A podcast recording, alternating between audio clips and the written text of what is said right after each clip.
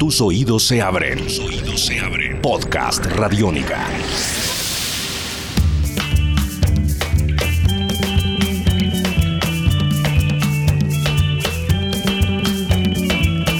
Bienvenidos a Simona Dice en Radiónica, este podcast en donde viajamos por el mundo sin visas ni fronteras, solo con música.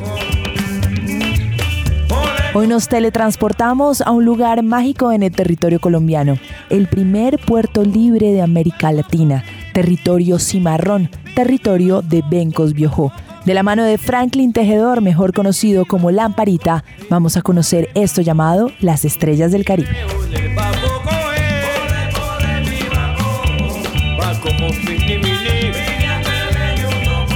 Así aquí que leto de imagen de lo que está aquí, minia guatia cusa lo que está en Estrella del Caribe, ya senda Lamparita de San Basilio Ripalengue, Majende, Cuchénola. Hola amigos, les presento este disco de la Estrella del Caribe.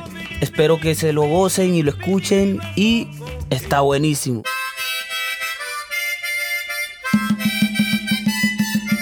Las Estrellas del Caribe, un grupo de amigos que decidieron reunirse, hacer música y empezaron con el movimiento de la terapia criollo, la champeta criolla. Y sacaron su disco Estrella del Caribe. La terapia criolla nace de, viene de un género de África Occidental, se puede decir, de Guinea, de Malí, del Congo y el género se llama suku, del suku, de la kizumba, también viene de, de la rumba africana, también que hacen rumba africana y de allí nace la terapia criolla.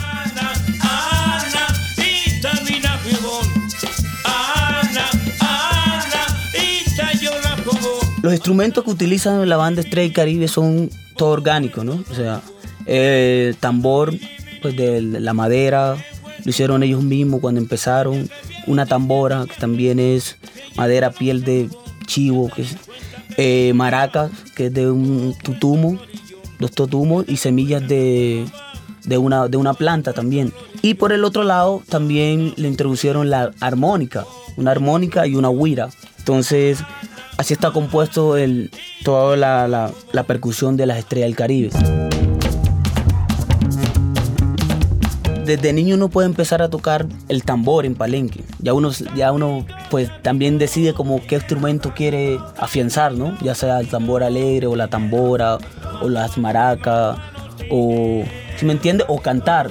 Entonces, como que eso allá en palenque es libre, puede tocar, eso no, no tiene cuanto a género no hay problema, o sea, cualquiera puede tocar. Y normalmente uno en el colegio también le toca eso, bailar o tocar, hacer música.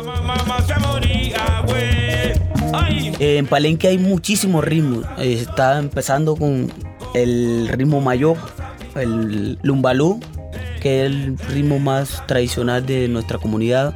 Está la champeta, está son de negro, está la chalupa, está el bullerengue, está el pajarito, está la cumbia, el mapalé, la puya, eh, hay muchísimos.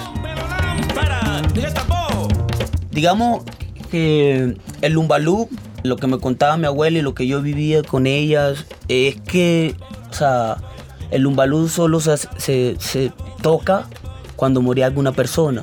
Cuando moría alguien o ya estaba ahí ya casi para morirse, se le tocaba el, ritual del lumbalú, para, porque para la comunidad palenquera después de esta vida hay otra. Entonces lo que pasaba con, con el, cuando se hacía el ritual del lumbalú, mientras estaba el, el difunto en su casa, en el, porque en Palenque los, cuando muere una persona no la llevan a una funeraria ni nada de eso, en su casa. Y llegan todos los amigos y empiezan a hacer el ritual del lumbalú y lo que se hace y lo que se cree de nuestra creencia es que el ritmo del, del, del lumbalú lo acompaña durante todo su viaje hasta encontrarse con su antepasado que ya están que ya murieron primero que esa persona que está ahí. Entonces para eso ese es el significado que tenemos el lumbalú nosotros. Yo pienso que para conservar todos esos ritmos, lo que hemos hecho es practicarlo mucho, pero dentro de la comunidad, no fuera de la comunidad como tal, si digamos el lumbalú. Por eso tuve que ser un ritmo que, que es comercial, se puede decir, o que, o que tú puedes escuchar en cualquier lado, porque es un lenguaje. O sea, el que va a tocar ese ritmo tiene que, yo pienso, no sé, que el que va a tocar lumbalú tiene que ser de la comunidad. O sea, porque eso, cuando se toca lumbalú, ese, uno entra como, no sé, a mí me pasa, no sé, un trance, no sé, un viaje muy profundo. Que yo pienso que uno tiene que ser de la comunidad palenquera para llegar a sentir eso. O si no, no pasa nada. La música en Palenque es muy importante en todos los sentidos, se puede decir. Por eso te decía, o sea, la música siempre, o sea, digamos, en Palenque, digamos, cuando muere alguien, o sea, las personas antes de morirse, yo recuerdo que te dicen como, mi hijos, cuando yo muera, no lloren, toquen tambor, bailen, pongan picó si quieren. Y mucha gente me ha llegado a preguntar como, ¿verdad que cuando muere alguien en Palenque ustedes lo, celebran, se alegran? yo, no, men, ¿cómo va a creer que cuando muere un familiar tuyo te vas a alegrarme? O sea, lo que pasa es que son maneras de manifestar esa ocasión, ¿no? O ese momento cuando está tu, tu difunto, que está ahí, tu papá o tu tío o tu amigo o amigo del pueblo. O sea, entonces como que es un momento de, como que es la última vez que lo vas a ver. Entonces como que lo que, se, lo que se trata de hacer es como todo lo que esa persona hacía en vida, se le hace ese día. O sea, después que esa persona lo sacan de ahí, lo meten al, pues, al camposanto, al cementerio, ya no lo vas a ver más. Entonces como que por eso se hacen todo ese tipo de, cosas, o sea, de, ritual, de bailes, de canto. Además, que allá el llanto es fuertísimo, se llama leco, llanto con eco, o sea, un llanto que toca ir, por eso digo, toca ir para que escuchen eso, vivan eso en un velorio, como es, o sea, es algo muy melancólico, se puede decir, para la comunidad.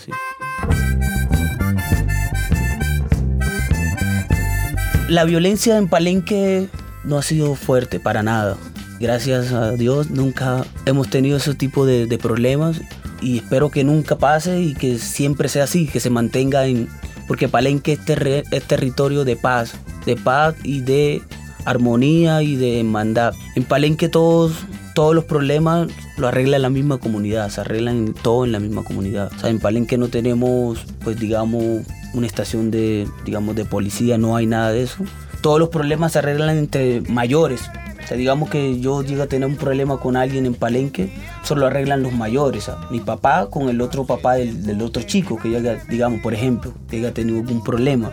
Entonces yo pienso que por eso es que hemos estado siempre como, como neutro en esa parte, se puede decir. No echamos ni para allá ni para acá. Estamos ahí viviendo nuestra vida, lo que hacemos y por eso no, no hemos tenido...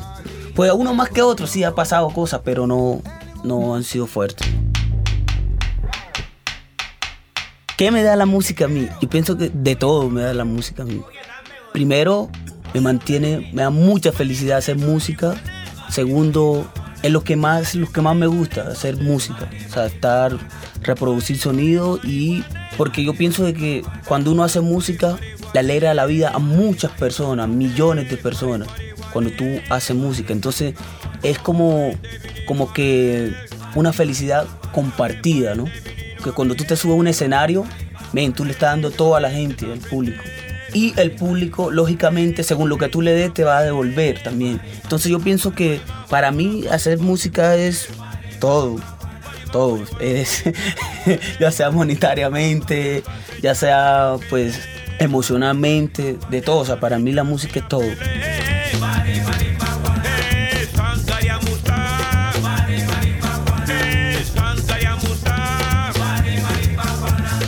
Hola, yo soy Franklin Tejedor Lamparita de la Estrella del Caribe. Los invito a que escuchen este gran disco Estrella del Caribe y están cordialmente invitados a San Basilio de Palenque. Los esperamos de brazos abiertos y no se lo pierdan, mi gente. Escúchenlo diario. Sabato Paraje, pone Radiónica. Esto es Podcast Radiónica.